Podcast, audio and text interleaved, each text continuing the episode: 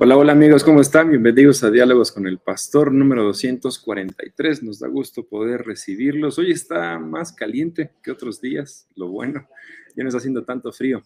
Y bueno, pues después de un día bastante ajetrado, lleno de actividades y de reuniones y de cosas, nos da gusto poder, eh, poder estar platicando con ustedes. Ustedes platíquenos qué tal su jueves, qué tal su clima, qué tal sus actividades, qué tal cómo va la calaverita, ya pasaron a su casa, no han pasado, hicieron la actividad que hicimos en la última velada de oración, en donde propusimos eh, poner un cartel afuera de las casas y además de, un dulce o alguna cosa, regalarle una, una palabra de Dios, una frase que celebre la vida a los niños y a las familias que pasen afuera de nuestras, de, nuestras casas. ¿Cómo les ha ido con, con eso, si es que lo, lo han estado haciendo?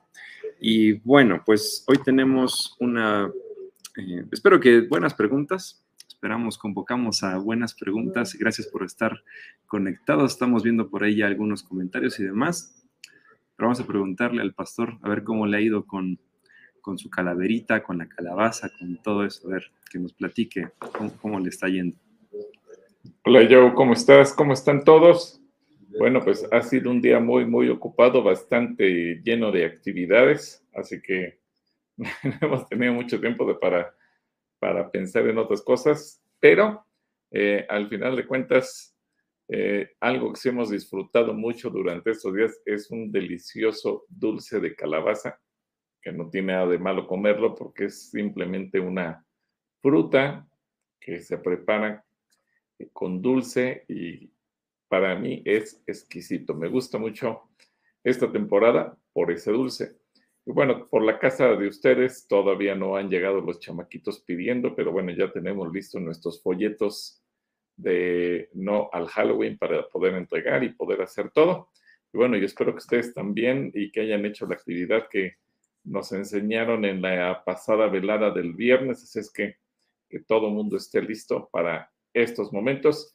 Y nosotros aquí en Calacuaya, bueno, preparándonos también para tener algunas actividades de evangelismo hacia afuera y que la gente que no conoce a Cristo pueda llevarse una gratísima sorpresa cuando vaya a reflexionar y va a ser una actividad que yo creo que van a sorprender a muchos. No queremos avisar nada para cristianos porque no tienen, no, no queremos llenarnos de cristianos, así es que sabrán para que oren, que haya fruto pero como va a ser poco tiempo el que se va a dedicar a ello, no queremos que la gente atiborre las, eh, la, actividad y que nos llenemos de cristianos. Los cristianos ya sabemos lo que hay que hacer, pero los no cristianos, ellos sí necesitan escuchar el mensaje. Así que solamente oren, el sábado tendremos una actividad evangelística que haya mucho fruto. Esto es lo que les pedimos, no les decimos más, para que solamente llegue gente que no conoce al Señor y llenen ese lugar.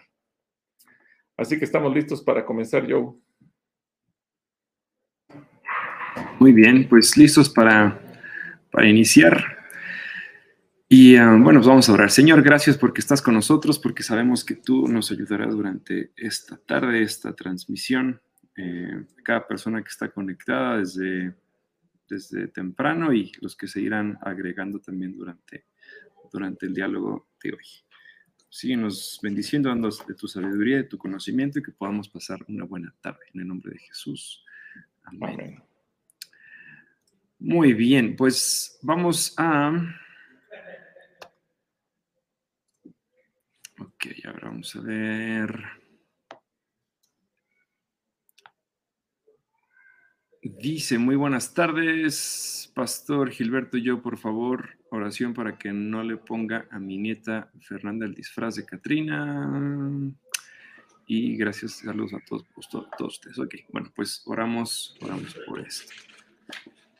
También tenemos varias preguntas de Edrey. A ver, vamos a ver qué. Vamos a ver. Se supone que. Ah, sí, ya, ya, ya hay comentarios de Facebook. Ok por acá Edrey nos dice, ¿por qué Cristo es el que va a juzgar y no el Padre ni el Espíritu Santo? ¿Qué significa Mateo 12, 41 al 42? De la segunda cita, Edrey recuerda especificar respecto a qué o qué es lo que no entiendes del, pasaje. Pero a ver, em, ¿por qué Cristo es el que va a juzgar y no el Padre ni el Espíritu Santo? Bueno, la cita de Mateo 12, 41 y 42, eh, ya respondimos. alguien le quiere decir a Edrey qué fue lo que dijimos. Tendrá cuando mucho mes que hablamos de esa cita, así que pueden ayudarnos respondiendo lo que recuerden. Y si no, pues con mucho gusto respondemos. ¿Por qué Cristo va a juzgar? Bueno, porque acuérdate que toda la autoridad le fue delegada a él. Y lo dice en varios pasajes. Eh, cuando él resucitó en Mateo 28, dice, toda autoridad me es dada en el cielo y en la tierra. Jesús mismo dijo que el Padre le había entregado toda la autoridad. Y, y hay una razón muy simple. Quien murió por el pecado es Cristo, quien dio su vida es Cristo, quien dejó el cielo para venir a la tierra es Cristo, quien venció a la muerte es Cristo, quien venció al pecado es Cristo, quien venció a Satanás es Cristo. Así que Cristo, por todo lo que hizo, tiene el mérito, el derecho, la autoridad para juzgar a vivos y a muertos. Y ahora, eh, tenemos que recordar que es, es un solo Dios en tres personas y podemos entender que Cristo, el Hijo, como tal, es quien hizo toda esa obra redentora y eso le da el derecho también de juzgar a vivos y a muertos y de llamarnos a cuentas en un momento dado si nosotros no respondemos correctamente.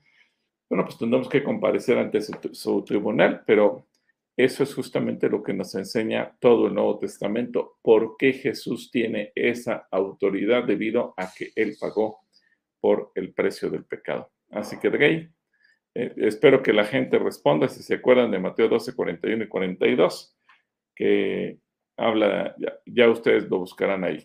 Dios te bendiga, mi querido Drey. Luego nos dice Drey, Zacarías, ahí está, Zacarías 5.9, donde se habla de dos mujeres que tienen alas como de cigüeña. ¿Quiénes son estas mujeres? ¿Son ángeles? A ver si puedes poner el pasaje yo de Zacarías 5.9 y tal vez eso nos ayude a entender lo que pasó ahí. Pero acuérdense que siempre tenemos que irnos a el contexto para no, no tomar solo un versículo, porque a veces el puro versículo pudiera ser que no nos aclare nada. Así que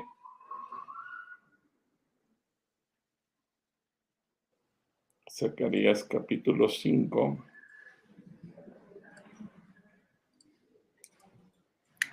aquí está. Y de título este pasaje tiene el libro que volaba. Y luego dice, bueno, obviamente es una visión y dice, volví a levantar la vista y ante mis ojos vi volar un libro. El ángel me preguntó, ¿qué es lo que ve Zacarías? Y aquí viene toda la explicación de lo que de lo que significaba según el ángel. Luego viene otro título que dice la maldad. Y, em, ok, entonces a partir del 5 dice, luego el ángel salió y me dijo, fíjate lo que acaba de aparecer, ¿de qué se trata? Pregunté y el ángel me explicó, se trata de una medida. Con ella Dios ha medido toda la maldad de este país. La medida tenía tapa de plomo. El ángel levantó la tapa y pude ver que allá adentro estaba una mujer sentada. Esa mujer trató de salir, pero el ángel la empujó hacia adentro y volvió a tapar la medida. Entonces me dijo, aquí está representada la maldad. Una vez más levanté la mirada y vi a dos mujeres con alas de cigüeña. Esas mujeres volaron y se llevaron la medida. Yo le pregunté al ángel a dónde se llevan la medida. El ángel me respondió, se la llevan a Babilonia. En ese país construirán un templo y sobre el altar pondrán la medida. Bueno, pues leyendo ya todo el pasaje, el contexto, eh, pues no, em, no son precisamente ángeles. Entonces, eh, a ver, ¿qué más? Zacarías es un eh, profeta que utiliza muchas figuras simbólicas para hablar. Es una pregunta muy interesante que nos hace el joven Edrey y que, y que tiene que ver mucho con el simbolismo profético. Ahora, aquí aparecen tres mujeres en escena, la mujer que representa la maldad. Y quiero aclarar algo, porque a veces las mujeres dicen es que Dios es machista y, es patriarcal y por eso a la mujer la pone a representar cosas malas. No. E, en la Biblia nos habla que la mujer es tan tierna, tan delicada y le da un lugar preponderante que nos pone como un termómetro que nos deja ver la maldad de la sociedad. Y hay un pasaje donde dice que cuando la mujer, por tierna y delicada, que no se atrevería a poner la planta de su pie en tierra para no ensuciarlo, el día que esa mujer se atreva a comerse a sus propios hijos, eso nos va a hablar del nivel caótico de maldad que hay en la sociedad. Y Zacarías sigue esa misma línea. Ahora, hoy lo estamos viendo. Eh, tristemente vemos que hoy las peores iniciativas, las más perversas, sanguinarias y, perversas en todos los sentidos, tristemente se les han ocurrido a mujeres. Eh, por años hubo dominio masculino en las cámaras y no solo en México, hoy lo vemos en todos los países de América Latina y de Europa, y las iniciativas más agresivas para legalizar lo malo, para permitir lo, perverso y para legalizar el crimen proviene de mujeres. Entonces, eso nos habla del nivel de sociedad. Pero también aparecen dos mujeres que representan la parte de, de, Dios y que pueden representar dos figuras del pueblo de Dios, que son los que van a combatir contra la maldad. Y esas dos mujeres pueden representar, por un lado, al pueblo judío y por otro lado, la iglesia. Y son dos pueblos que se van a fundir en uno solo, son dos pueblos que van a trabajar con un mismo objetivo, son dos pueblos que van a trabajar hacia una misma línea. Y eso es interesante porque hoy en día justamente vemos que en muchas de las luchas que se están dando a nivel sociedad, coincidimos muchas veces la iglesia cristiana, no importa la denominación, la iglesia cristiana, quienes creemos en Cristo y eh, convergemos en muchas cosas con judíos. ¿Por qué? Pues porque tenemos la misma raíz de fe en el Antiguo Testamento. Así que estas dos mujeres bien pueden representar esa parte, recuerden, son figuras simbólicas y que tienen una representatividad. Y el objetivo es conquistar Babilonia. ¿Qué representa Babilonia? La capital de la maldad. Quiere decir que tanto el pueblo judío como el pueblo cristiano juntos, o la iglesia, vamos a tratar de conquistar la maldad. Y en un momento dado, la lucha, y eso también lo podemos ver hoy en día, eh, que cuando hay una guerra contra Israel, también hay una guerra contra la iglesia. Y parecería que quien, quien pretende destruir a Israel también pretende destruir a la iglesia. Y somos dos pueblos distintos, que a lo mejor si tú vas con los judíos, si tú dices, eh, ¿creen en Cristo? Te van a decir, no, no creemos en Cristo, porque tienen sus razones, obviamente, y sabemos que un día Dios les quitará la venda de los ojos y que se entregarán al Señor.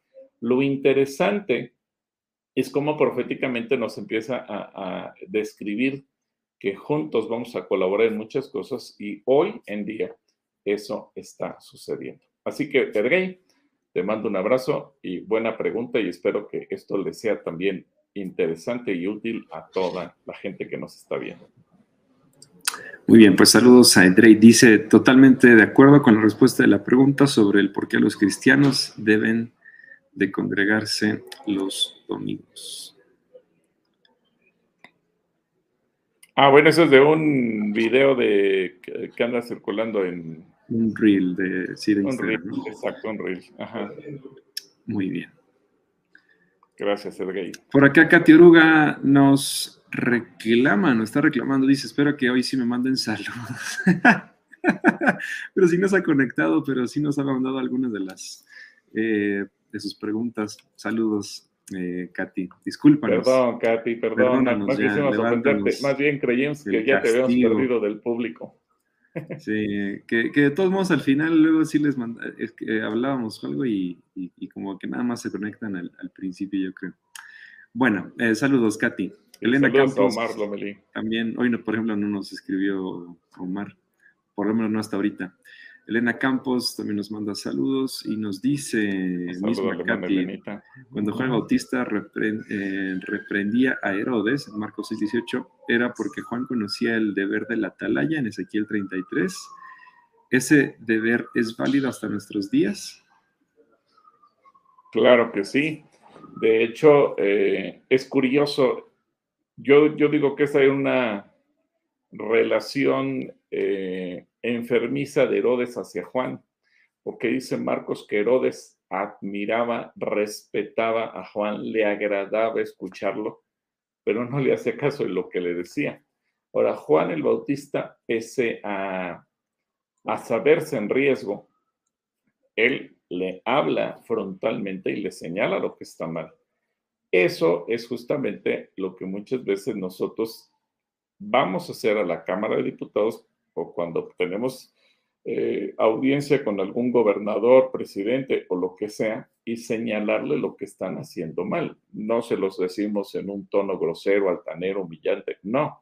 Pero la iglesia es la, parte profética que hoy en día, así como en su momento Juan el Bautista, Isaías, Jeremías y cualquiera de los profetas que tú cites del Antiguo Testamento, incluyendo Elías, Eliseo, pues tenían que ir y, enfrentar a los eh, reyes. Incluso podríamos citar desde David, que también tuvo que ser confrontado en diferentes ocasiones por el profeta Natán. Bueno, pues la función es ir y hablarle a la autoridad para que corrija.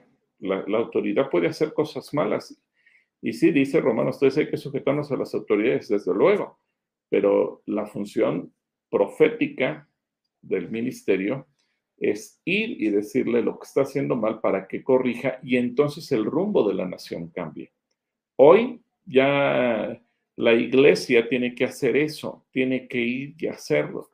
Cuando la iglesia nos negamos y decimos, no, es que me da pena, es que nosotros tenemos que sujetarnos a la autoridad, es que no podemos hacer nada, es que ya está escrito, y es que todos siempre va a haber gente mala.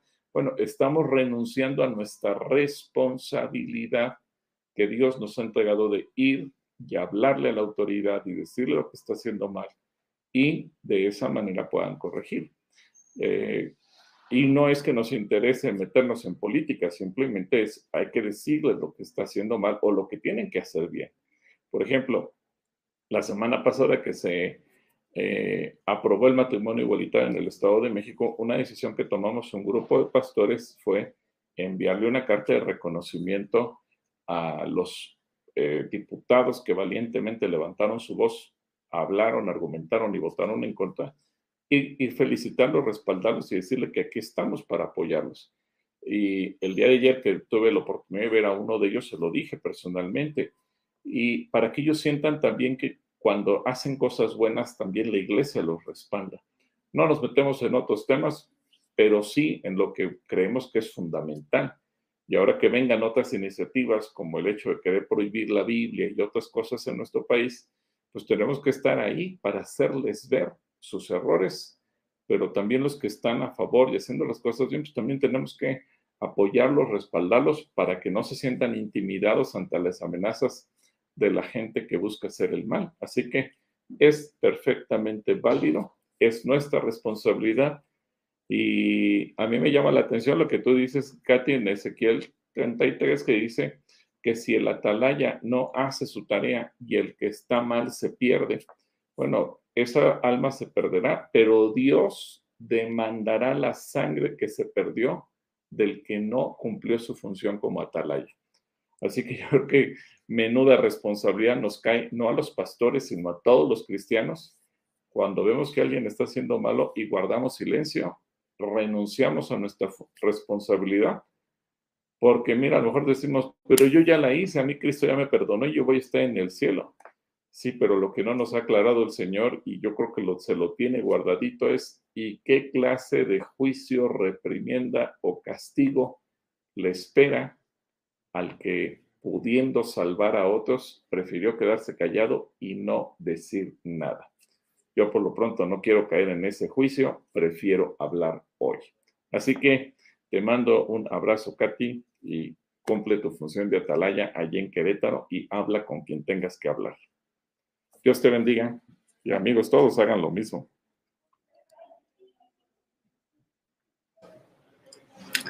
Por acá Omar Lomelí nos manda saludos también. Y Reni, mira, por acá dice, soy Reni y nos dice, buenas tardes, Pastor Gil y yo, para que no nos extrañen, los saludamos por acá. Ah, bueno, un saludito a Reni. Bueno, es que hoy, hoy no vinieron a, pintar, fueron al dentista, creo. Pero voy les a comer, ya los extrañamos ahí en el comedor. Sí, sí los extrañamos. Muy bien, y luego dice, ¿la samaritana tenía parentesco directo con Jacob o solamente era por descendencia histórica? Juan 4.5. Aquí podríamos dejarle una tarea a Katy, ¿no? Para que se eche toda la, la descendencia. ¿Qué le puedes decir a Katy? Sí, obviamente no era pariente directo, porque acuérdate que ya han pasado un montón de generaciones hasta la época de la mujer samaritana. La mujer samaritana seguramente era o de la edad o un poco más grande que Jesús. Si Jesús andaba entre los 30 y 32 años de edad, más o menos, cuando acontece el pasaje de la mujer samaritana, esa mujer no creo que haya pasado de los 40 años por todo lo que nos enseña la, escritura. Así que seguramente era una, mujer más o menos de la generación, digamos, de Jesús, hablando en términos humanos. Eh, así que desde, Jacob hasta Jesús cuenta cuántas generaciones habían ocurrido. Si Mateo nos dice cuántas pasaron desde David hasta Jesús y de David hasta Abraham, bueno, pues te das una idea de cuántas generaciones habían ocurrido y que sí que, que esta mujer no era tan cercana a Jacob. Es como si tú te pusieras a sacar tu línea genealógica 28 generaciones atrás de ti y dices, ¿quién sabe quién sería mis antepasados hace 28 generaciones? No tengo ni idea yo tampoco de quién habrá sido mis antepasados hace 28 generaciones, pero pues a lo mejor son tan lejanos que pensamos que ya no son nada nuestro, eh, porque a lo mejor ni siquiera hay una palabra que de, que de alguna manera designe o sirva como descripción o concepto para hablar de eso. Lo que sí podemos ver es que pues era parte de esa descendencia histórica, como tú la señalas, y yo te recomendaría ver la serie de Chosen en ese capítulo, un capítulo también muy interesante el que le dedica a la samaritana. Aquí vamos a hacerle nuevamente promoción a The Chosen. a mí me gustó mucho también ese capítulo de la samaritana. Y bueno, puedes hacer ahí una gran tarea, mi querida eh, Katy. Así que acuérdate cuántas generaciones hubo entre uno y otro para que tú también puedas tener en más o menos esa idea de cuánta gente pasó entre una y otra. Bueno, pues saludos a Katy. Omar nos hace dos preguntas en base a Marcos 5.15. Dice, habla del caso de un poseído que incluso llegó a ser un problema para la sociedad. ¿Cómo detectar hoy en día una situación así? Pues gente poseída no, solo he visto en las congregaciones. Eh, sobre el mismo caso de Marcos 5.15, no se pudo haber eh, tratado de un indigente afectado de sus facultades mentales. Bueno, ¿te acuerdas que algún día, algún día preguntamos y nunca, nunca nos respondió nadie si hubiera algún médico o algún eh, psicólogo y le hubiera tocado un paciente tipo, tipo gadareno? qué enfermedad le hubieran diagnosticado, pensando eh, en que nosotros los seres humanos le vemos siempre la parte humana a las cosas. Hoy sabemos que estaba endemoniado porque la Biblia lo dice, porque salió una legión de demonios y obviamente porque no, no era simple y sencillamente un, un indigente y punto. Eh, y aquí yo solamente te voy a hacer un comentario, Omar, y creo que esto es útil para todos.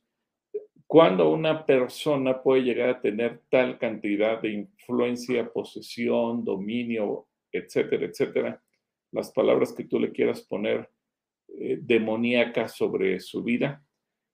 Y por lo que yo he aprendido, lo que he visto, por la experiencia que he tenido, solamente hay dos situaciones que le pueden abrir las puertas a tantas cosas.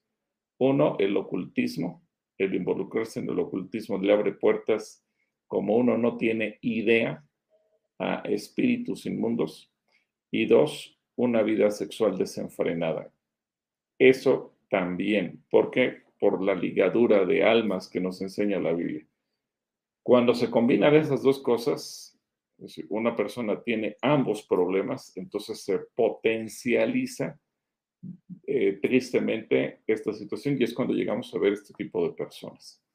Y obviamente, pues a esto ya le vas agregando otro tipo de situaciones, pero obviamente son dos de los detonantes. Y luego vienen otro tipo de pecados y situaciones que se le pueden ir agregando y que obviamente van empeorando la situación de una persona, pero eh, desde luego que sí, el día de hoy seguramente hay no uno, sino muchas, muchas personas alrededor de nosotros con situaciones así y que a lo mejor uno piensa, pues están mal de sus facultades mentales, pero desgraciadamente están en esa situación.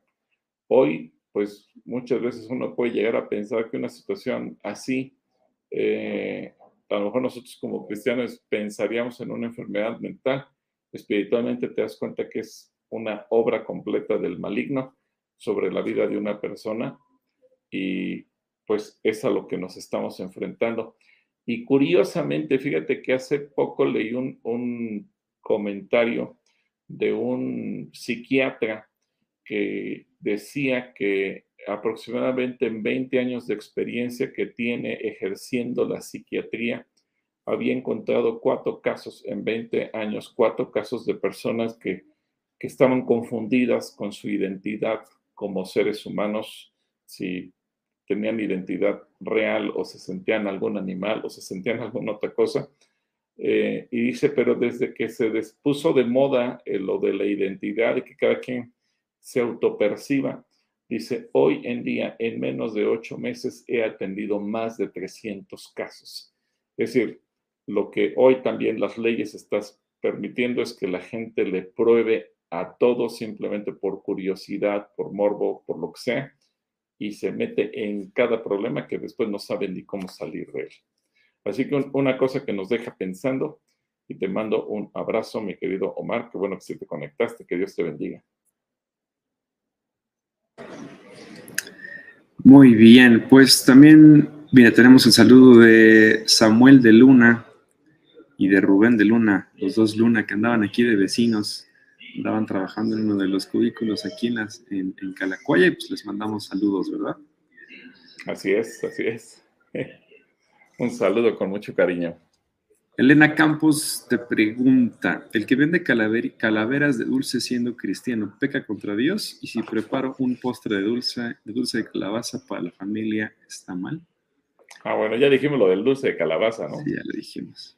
Pero el dulce de calabaza no tiene nada que ver. Más bien la calabaza ha sido mal utilizada eh, por ser una fruta de temporada y, y, eso ha hecho que, sobre todo en Estados Unidos, se comenzara a utilizar. Pero es una fruta, es algo que la tierra da, es algo que no tiene nada de malo, es algo con lo que no se está pecando. Digo, Dios nos la da. Eh, si tú, Elenita, has viajado a a Centro o Sudamérica, te das cuenta cómo consumen la calabaza y se la comen de mil formas.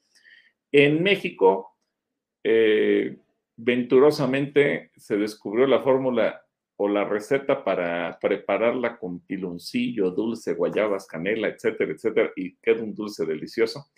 En otros lugares, pues a lo mejor te la dan preparada de otra manera. Pero la calabaza es un alimento, una fruta que Dios nos da y que no tiene nada de malo que en México la, la comemos en esta temporada porque es la temporada en la que se vende o comercializa, pero no, no tiene nada de malo. Ahora, quien ya hace una calaverita a propósito, pues cae en lo que dice, sobre todo siendo cristiano, cae en lo que habla la Biblia en el libro de Levítico del que cuando una persona peca a sabiendas, es decir, con conocimiento de causa. A veces la gente por ignorancia hace cosas y el día que descubre que eso está mal lo deja de hacer. El, problema es cuando uno sabiéndolo lo hace. Porque entonces es, yo diría que más que pecar contra Dios es tentar a Dios, como Jesús lo dice, lo dijo a Satanás cuando eh, le dijo, tírate y a ver si el Señor manda a sus ángeles. y Jesús responde, no tentarás al Señor tu Dios. Es decir, estamos tentando a ver si me juzgas, a ver si me pasa algo. Y también estamos tentando a la muerte y a veces sabemos que quien se atreve a hacer eso paga consecuencias gravísimas. Entonces, yo diría que por temor a Dios y por no abrirle las puertas al maligno, mejor no te metas en ese tipo de situaciones y adelante. Un saludo, que Dios te bendiga. Bueno, Eva Soto también nos manda saludos. Eh, Marisol Rivera también dice shalom. Ay, también hace mucho que no nos escribía Marisol. Te mandamos un, un abrazo, Marisol. Adriana López, también por aquí nos da saludos. Cristina Méndez. Maggie C. le dice, buenas tardes, Pastor y Joe, Dios les bendice. Una pregunta, ¿es malo visitar a nuestros familiares muertos en cualquier momento que no sea día de muertos? Pues es que en realidad no estás visitando a nadie, estás visitando un pedazo de tierra. Esta es una herencia cultural que traemos del catolicismo. Eh, y, a lo mejor antes del catolicismo lo traemos a lo mejor de nuestros antepasados de otras culturas, eh, pero realmente no hay motivo para ir al panteón. Ese familiar ya no está ahí. Y, lo que voy a decir puede ser que se escuche feo, pero mira, si el, si el familiar que falleció fue salvo, pues está en la presencia de Dios, su alma está dormida, su cuerpo sigue el proceso natural de descomposición. Pero si no fue salvo, pues está en el infierno y entonces tampoco tenemos ninguna razón para visitarlo. Ahora, hay, gente cristiana que dice, pero es que fueron familiares buenos, ¿qué tiene de malo? Bueno, acuérdate que así han nacido doctrinas que han pervertido a la iglesia y por eso surgieron las canonizaciones y las santificaciones y las mil cosas más. Así que a un muerto no hay nada que visitarle, a un muerto no hay nada que decirle, a un muerto no hay nada que pedirle, un muerto no te cuida, un muerto no está contigo, un muerto no te acompaña. Tienes el recuerdo de aquel que un día amaste, tu papá, tu mamá, tu abuelo, tu abuela, tu tío, tu prima, lo que sea, tu amigo, tu amiga, tu cónyuge, si es que eres viuda. Pero, pues ya no. O sea, si, si está con Dios, gloria a Dios, nos gozamos porque ya está disfrutando de la presencia de Dios, pero ya no tenemos nada que visitarle. Y a lo mejor la única razón por la que regresaremos al panteón será porque habrá que sepultar en ese lugar a otra persona y nada más. No hay otra razón para visitar. Bíblicamente no tenemos motivo y, cualquiera que intenta comunicarse con los muertos, la Biblia lo aclara, es brujería, es anatema, es maldición, es fuera del agrado de Dios. Así que ni por texto, ni por ni verbalmente, ni de ninguna otra manera se te ocurra visitar a un familiar muerto. Ya no hay que visitarle nada, ahórrate la ida al panteón. Que Dios te bendiga, María. Bueno, pues, pues, sí, no, no están visitando eh, a nadie en particular. Marcela nos pregunta, ¿tiene considerar en algún momento no muy lejano realizar un encuentro de matrimonios? La prédica del domingo fue enriquecedora, de ahí surge mi inquietud. Sí, eh, de hecho, regularmente cada año hay, hay, un evento para matrimonios y regularmente también cada dos años hay un congreso, un retiro, un viaje, un encuentro. Hemos hecho encuentros de matrimonios en la casa Shalom, hemos hecho encuentros de matrimonios a veces en algún hotel de playa como en Acapulco para que la pareja se relaje y, y pueda tomar unos días olvidándose del estrés, el trabajo, la rutina. Y hemos tenido testimonios preciosos de restauración. Eh, tristemente se nos cruzó la pandemia y con la pandemia pues, recordemos que ocurrieron muchas cosas. Si nos era complicado animar o nos sigue siendo complicado animar que la gente asista a la congregación, a veces es mucho más complicado animar que la gente haga un viaje. Así que eh, yo espero que en el 2023 estemos retomando también muchas de esas actividades porque eh, pues hay viajes de jóvenes, hay viajes de niños, hay viajes de matrimonios, pero de momento, debido a la pandemia, pues se suspendieron todos. Pero en su momento, tanto los de matrimonios como los de jóvenes, como los de niños, y si hay oportunidad de mujeres o de varones, desde luego que los volveremos a hacer. Así que, Marcela, gracias por, por la, la, sugerencia, la pregunta, pero sí, sí, desde luego que es parte de lo que nos gusta hacer, porque son, son momentos importantes, exclusivos, y en los que año con año, cuando los hemos hecho, siempre hay mucha bendición. Dios te bendiga, Marce. Saludos, Marce. Elizabeth Fernández nos dice un poco eh, la tarde un poco fría. Saludos desde la alcaldía Miguel Hidalgo. Bueno, ah, un saludo hasta Miguel Hidalgo. Bueno, aquí sentí calorcito, ¿no? ¿Tú cómo sentiste el clima hoy? Sí, un poco de calor. Me puse una chamarra porque. no sé por qué, pero sí se ve nublado. Sí se ve nublado ahorita. Pero sí, un poquito frío. Te mandamos saludos, Eli. Y también a tu hijito o hijita, no sé quién esté contigo en la foto. Dulce Tobar también por acá nos manda saludos. Eh, Cristina Méndez, a Blanca Estela, también le mandamos saludos. Y Marisol te pregunta, dice, mi pregunta del martes que no se alcanzó a leer en 1 Corintios 4.9, ¿por qué Pablo hace mención de los ángeles?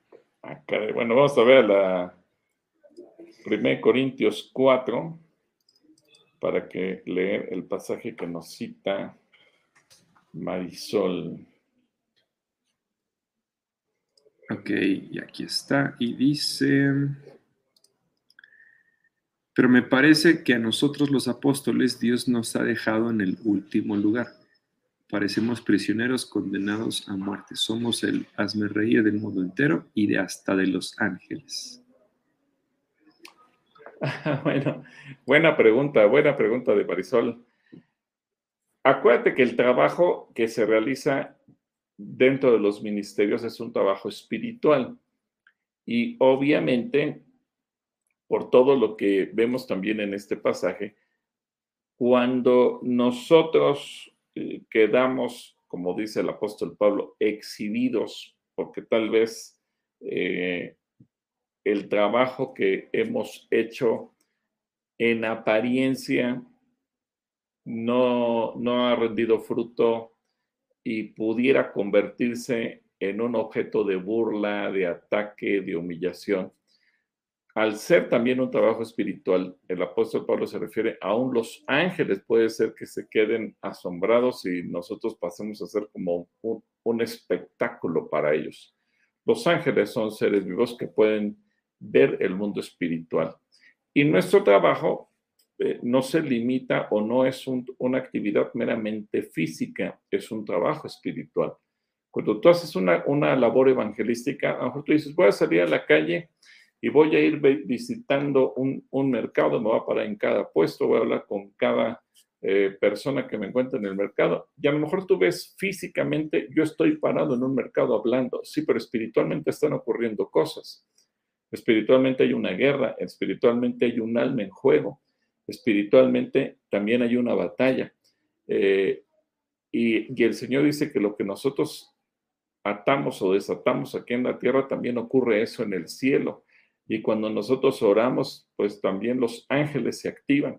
Entonces, hay una situación en el mundo espiritual que ahorita no me voy a meter, pero obviamente si nosotros en apariencia quedamos mal o no en apariencia, a lo mejor en realidad quedamos mal porque algo salió mal, algo hicimos mal, o simplemente estamos haciendo algo que Dios no nos mandó que hiciéramos, pues también los ángeles lo alcanzan a advertir. Es parte de esa guerra espiritual y ahí obviamente los ángeles pues también son parte de ese mundo. Así que espero que esto te lo aclare, Marisol. Te mando un saludo, a saludo igual a tu hija Sofi. Que Dios les bendiga grandemente. Saludos a Marisol. Cristina Méndez dice, aquí comiendo calabaza en tacha. Muy bien. Ah, provechito. Provecho, Cristina. Adriana López nos dice, ¿es verdad que no todos podremos llegar con Dios, solo unos cuantos? Eh, los 144. Esa es una doctrina de los testigos de Jehová, que solamente 144 mil van a estar ahí. La pregunta que que habría que hacerles, entonces, ¿para qué seguimos predicando el Evangelio si solamente 144 mil se van a salvar? Eso no dice la Biblia. La, Biblia dice que vamos a estar ahí, los 144 mil tienen un lugar preponderante que, que la Biblia misma nos señala en el libro de Apocalipsis cuál va a ser su función, para qué van a estar, etcétera, etcétera. Es más, nos dice de dónde van a salir y nos dice que son 12 mil de cada tribu 12 mil de cada tribu por 12 tribus son los 144 mil, pero no dice que el resto no vayamos a llegar a la presencia de Dios. Incluso habla de que millones de millones cuya número no se podía contar de todas las naciones y todos los pueblos y todas las tribus y todas las lenguas, vamos a estar ahí delante de Dios.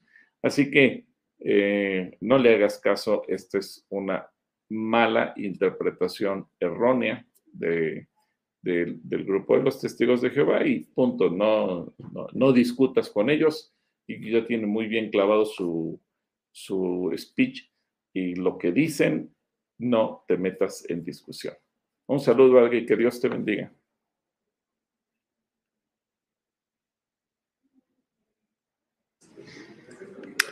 Elsa Trejo también por acá manda saludos. Abigail Carrillo, que nos dice, les mando un saludo el día de hoy. No podremos verlos porque tenemos visita en casa, pero por la noche los eh, veo la repetición. Te mandamos un saludo, Avi. Un saludo para Avi. Aunque nos veas en repetición, ahí estamos. Zoila también por acá manda saludos. Eli Barrera dice, quiero agradecer a Dios por sus vidas, agradecer por responder de la lectura bíblica que reiniciará la próxima semana un fuerte abrazo. Bueno, no depende al 100% de nosotros, Eli, también de la, de la plataforma que a veces le dan mantenimiento. Y hay que orar por los chicos de la plataforma. Y repito, es una plataforma genial, pero constantemente nos están escribiendo para avisarnos que tienen algún retraso, alguna situación.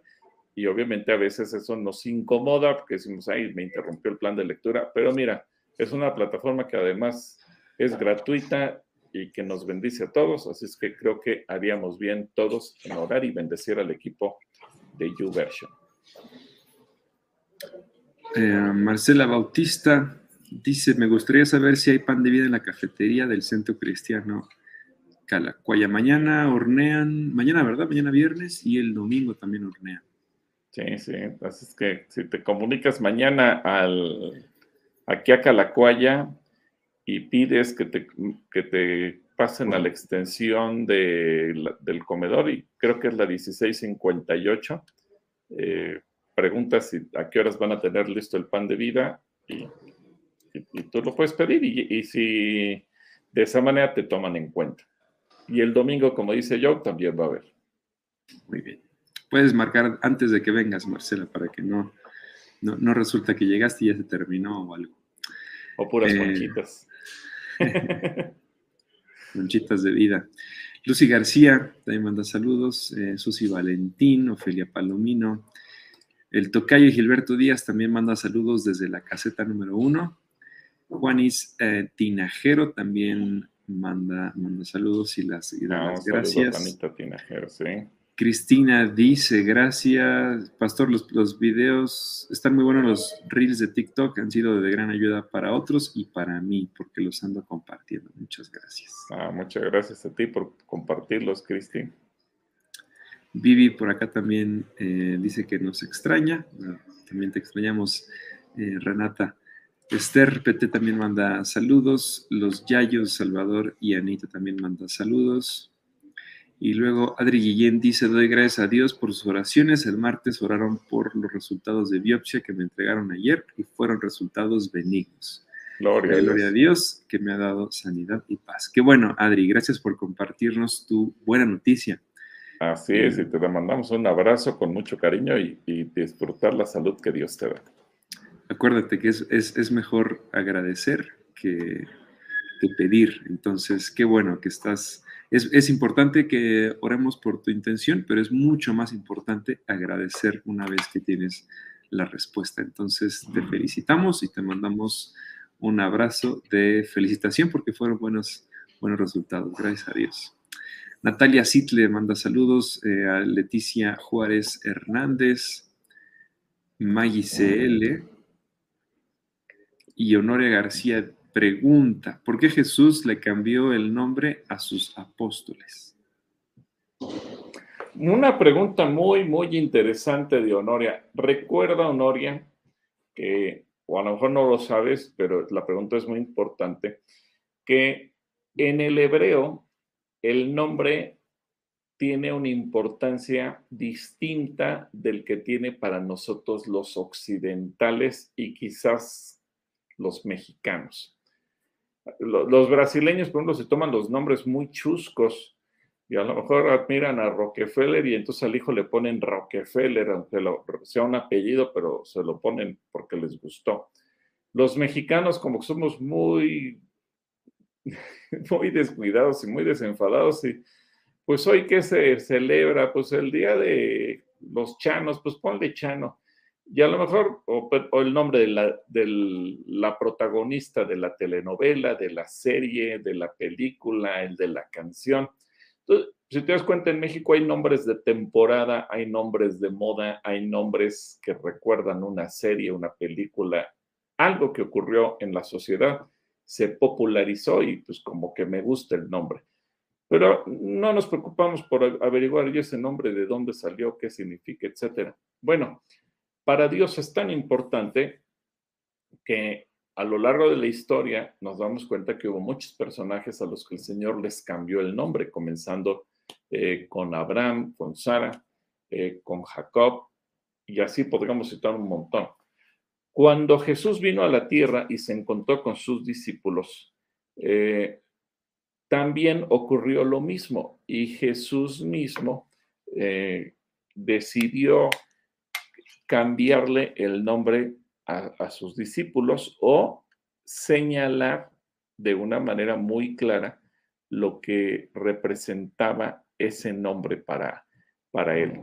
Así que eh, Pedro, eh, o la palabra Pedro, eh, Dios le da un, un, matiz muy interesante porque deja ver que en ese momento él se iba a convertir como en una especie de, piedra el, el, inicio de lo que el Señor iba a hacer con la iglesia, que de hecho es interesante el concepto de que la iglesia está conformada por piedras vivas y esas piedras somos todos. Pero la primera persona que confesó abiertamente, directamente delante de Jesús, cuando él preguntó, ¿quién dice la gente que soy yo y quién, quién dicen ustedes que soy yo?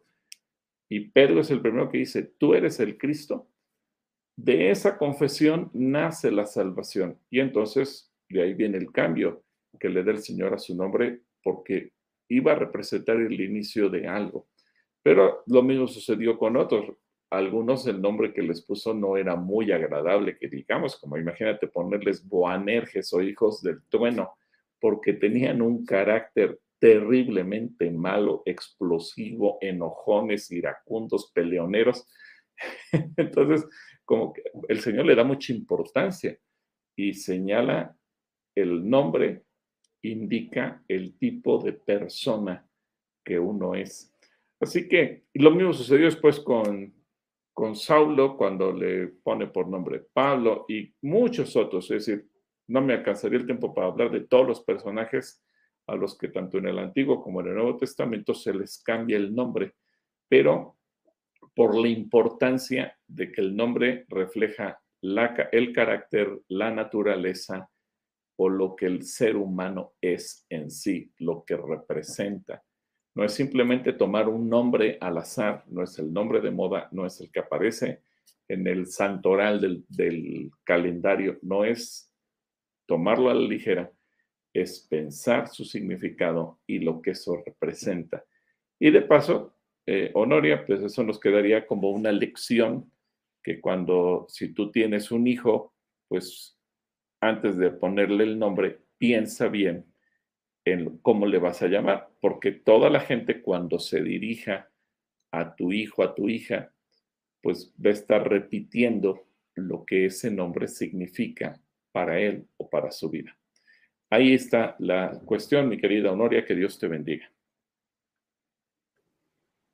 Te mandamos saludos, Honoria. Eh, Alfredo Redondo manda muchos saludos, te mandamos un saludo, Alfredo. De hasta San Diego, ¿verdad? Hasta, allá, hasta, San Diego. Eh, Elizabeth Fernández dice, es mi hija. Le mandamos saludos un saludo para a, también. Daniela, Graciela, perdón, Graciela Guerrero dice de parte de Diego, mi pregunta es, ¿alguien creó a Dios? He tenido la duda desde siempre. ¿Quién creó a Dios? Bueno, la respuesta para Diego supongo que es ser un niño. Diego, Dios no es creado, a Dios nadie lo creó. Yo sé que esto nos cuesta muchísimo trabajo entenderlo. Pensar que si todo nace, si todo comenzó en algún momento, todo fue creado, ¿cómo puede haber un ser, una persona, algo que no es creado, que simplemente durante toda la eternidad es, ha existido y seguirá existiendo? Y ese es Dios. Así que todo lo que hay lo creó Dios, todo se sostiene por Él y todo, a todo Él le da vida. El día que Él decida, las cosas dejarán de existir y el día que Él decida, daremos paso a lo que conocemos como la eternidad en el futuro. Pero Dios, Dios es más allá que todo eso.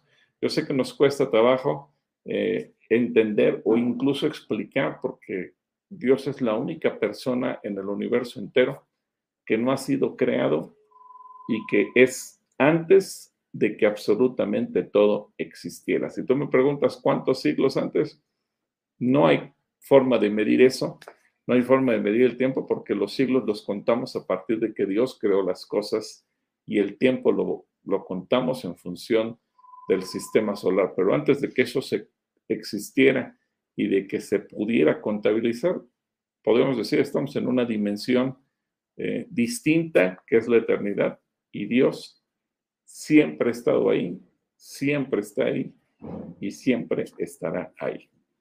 Diego, te mando un abrazo y, y simplemente cree, Dios es y Jesucristo es el mismo en el pasado, en el presente y en el futuro. Que Dios te bendiga, Diego. Y un saludo para Graciela también.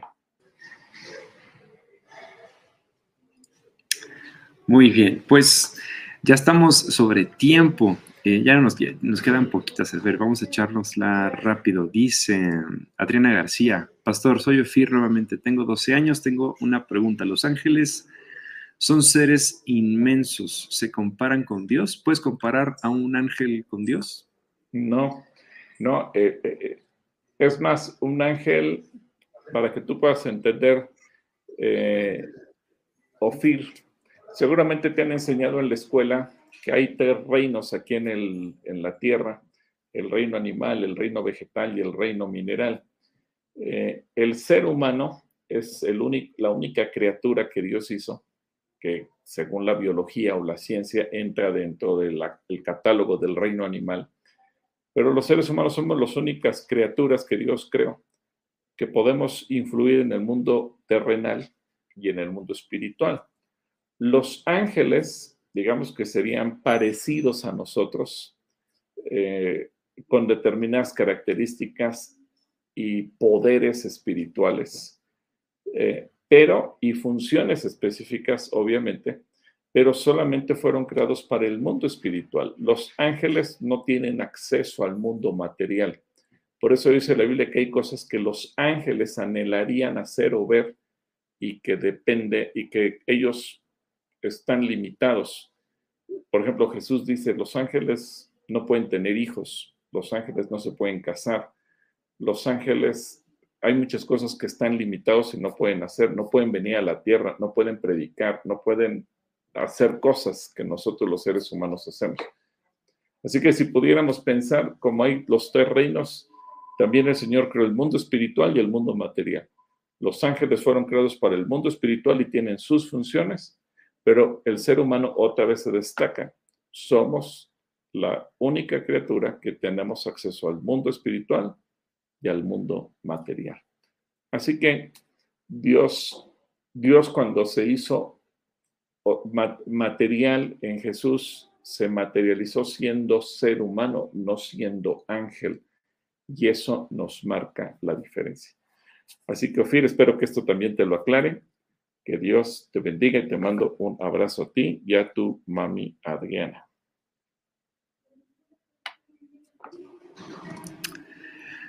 Adriana López dice, Pastor, eh, es maravillosa su palabra. Gracias. Así la palabra de Dios es maravillosa. Adriana. Eh, Juana Enríquez manda saludos. Dulce Tobar dice, yo quiero pan de vida de la librería, solo que no he encontrado. Bueno, ese no lo venden en la librería y otro pan de vida.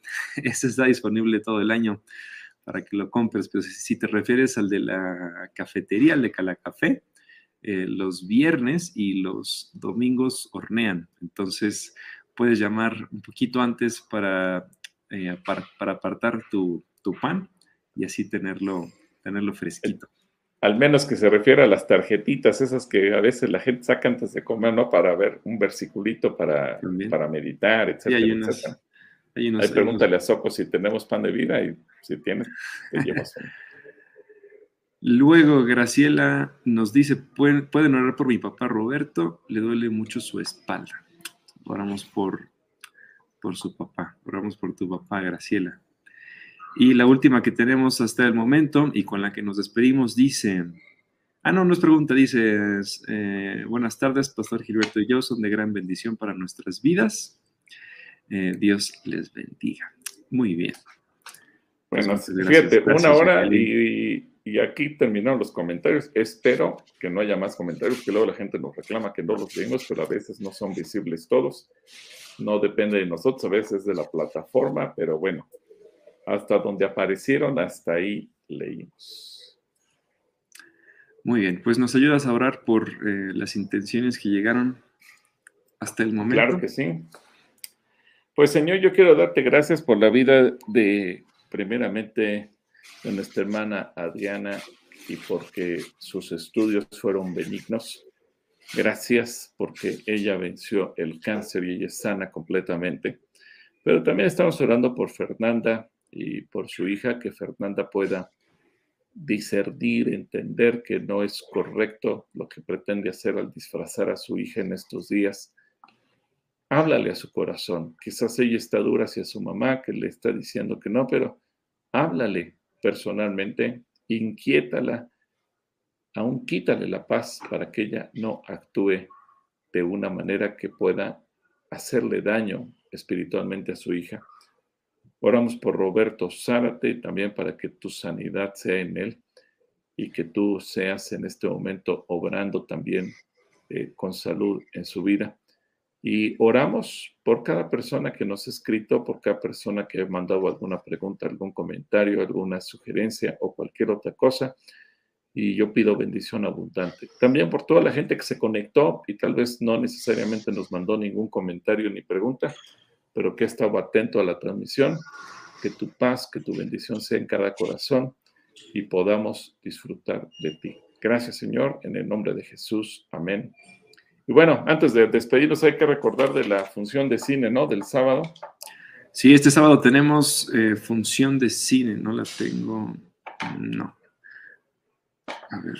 Bueno, tenemos, no, no, no la tengo ahorita a la mano para proyectarla, pero este sábado tenemos eh, Cine Club, Cine Club 7, a las 5 de la 5, 5 no, a las 5 de la tarde. Eh, el requisito es venir en pijama. Entonces, es para toda la familia. Obviamente está pensado para niños, pero puede venir toda la familia. El requisito es para toda la familia. Si tú quieres asistir, el precio es venir en pijama. Entonces, tráete tu pijama. Eh, aquí va a, haber, palomitas gratis para todos. Va a haber una película, hay una función que comienza a las 5.30. Entonces, te esperamos desde las 5 para que agarres buen lugar. No hay permanencia voluntaria. Ahí sí. Este, pero va a estar muy bueno, va a estar muy interesante. Por ahí nos van a, por ahí vamos a pasar a saludar. El pastor se va a traer su pijama también. Entonces, él va a andar por aquí también saludando a todos los niños, a todas las familias, a todas las mamás que traigan a sus, a sus hijitos. Hay estacionamiento, pueden invitar a quien, a quien ustedes quieran, hay lugar suficiente, hay palomitas para todos. Em, y bueno, pues tráiganse una cobijita, también se pueden traer una cobija. Eh, si se quieren sentar en el piso o algo así, pues también pueden traerse su peluche favorito, pueden traerse lo que ustedes quieran. El único requisito es llegar en pijama, ¿verdad? Así es, así. Aquí estaremos viéndonos en pijamados. Y el lunes, el lunes también tenemos un show de burbujas. ya les darán más información el sábado, pero el lunes tenemos un show especial para niños, un show de burbujas. Viene Mr. Eric a dar un show especial. Y bueno, pues también los esperaremos el lunes. Les damos más información el sábado y el domingo para que el lunes, que muchos niños no tienen clases y que es feriado y festivo y demás, bueno, pues nos acompañen y vengan a un show, a un show de burbujas que también va a estar muy interesante, va a estar muy padre. Y bueno, pues ahí, ahí tenemos esas actividades para, para los niños, para los niños durante este fin de semana. Ok, perfecto. Bueno, pues que Dios les bendiga. Gracias por estar con nosotros. Pórtense bien y nos vemos el domingo. Bueno, nos vemos el sábado y nos vemos después el domingo. Que Dios les bendiga.